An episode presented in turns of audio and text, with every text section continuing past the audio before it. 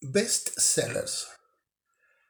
Ella es una película de este año, una coproducción canadiense y, británica con Michael Caine haciendo de, escritor eh, en el fin de su carrera, de escritor acabado, decadente. Decadente, etcétera, etcétera. Y uno lo mira y, piensa, eh, ¿será que está interpretando un escritor decadente o estará así de decadente Michael Caine? espero, espero que no, porque todos lo queremos muchísimo como actor.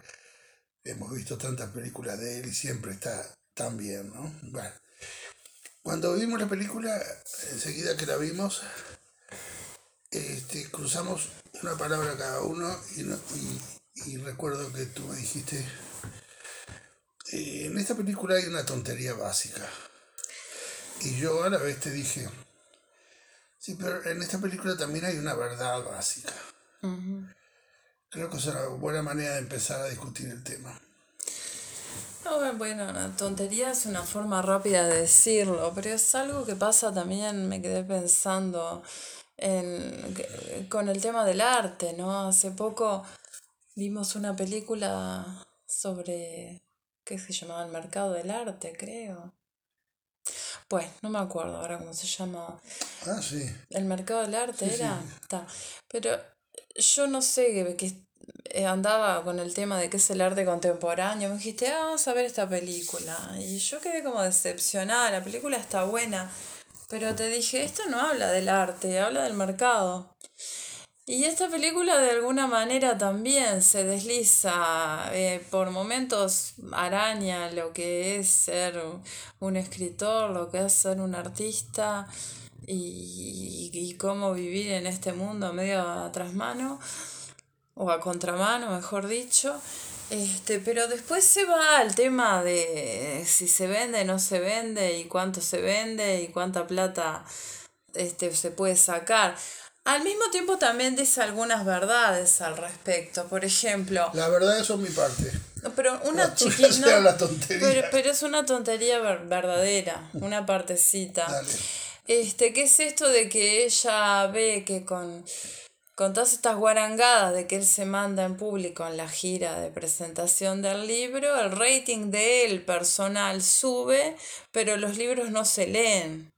Y eso me parece que, que es algo que, que, tiene que ver con cómo funcionan las redes, porque podés tener 25 millones de likes y que en realidad sea una pavada lo que estaban aplaudiendo, la, la pavada de un payaso, y no la consideración real de una obra. Entonces eso me pareció que está bueno, que es así.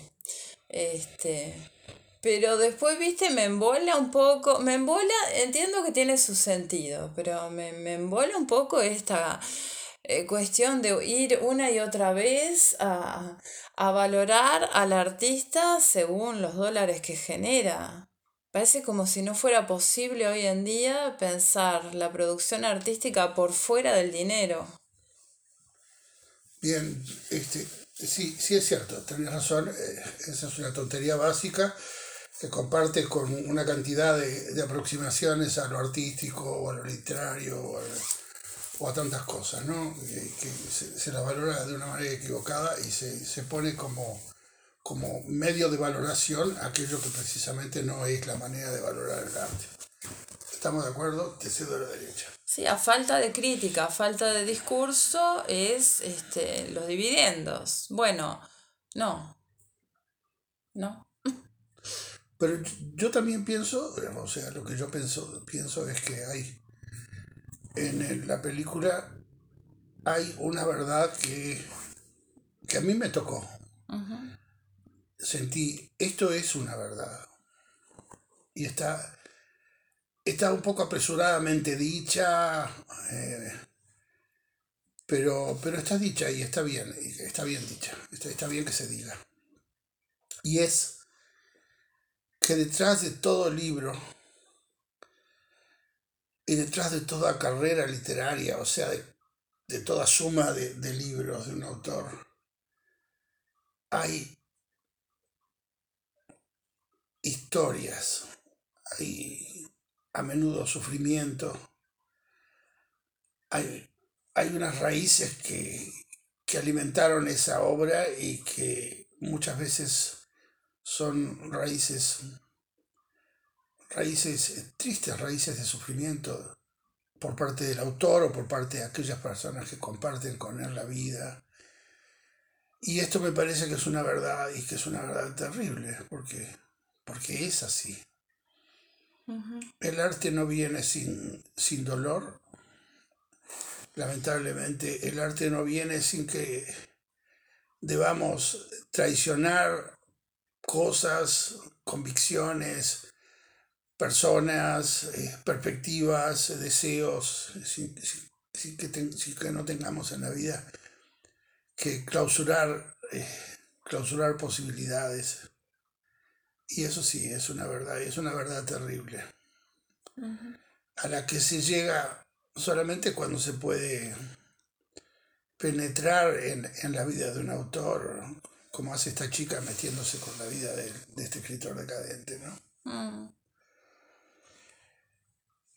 En la vida de este escritor decadente hay, hay, secretos que conciernen a su libro y que explican por qué eh, él dejó de publicar y por qué, por qué no hubo segunda edición de ese libro.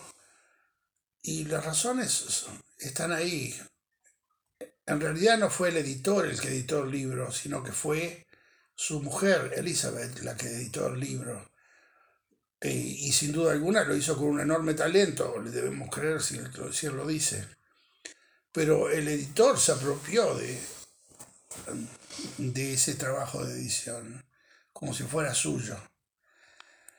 Y, ellos, el escritor y la mujer, Elizabeth, en aquel momento pensaron, no importa, para la segunda edición hacemos que lo cambien.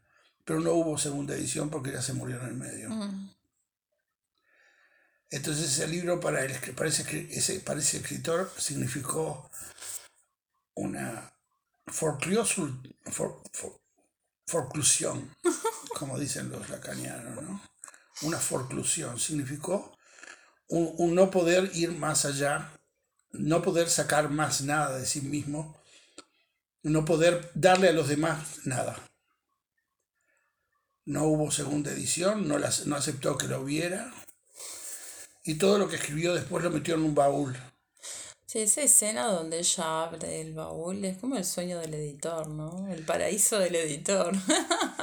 sí, pero también significa que después del editor que fue su mujer para él, él encontró en esta chica, la que heredó la empresa de edición de su padre, el falso editor, mm. encuentra en ella aquella persona que puede, que puede evitarlo.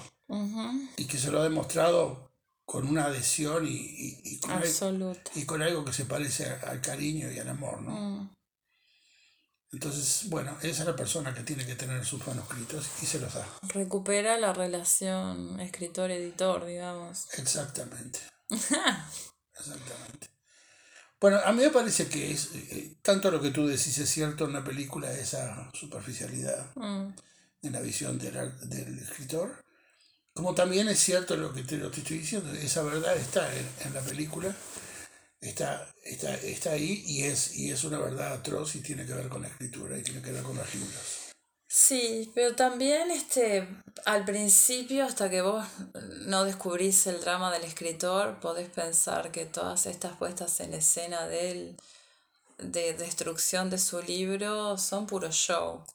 Y finalmente te das cuenta que no, que no lo son. No, que es, que es el dolor, es la desesperación, es la angustia, es, es, no poder tragar lo que pasó, no poder tragar que su mujer se, se, hubiera muerto y se hubiera muerto sin el reconocimiento mínimo de, haber editado más que bien un libro. ¿no?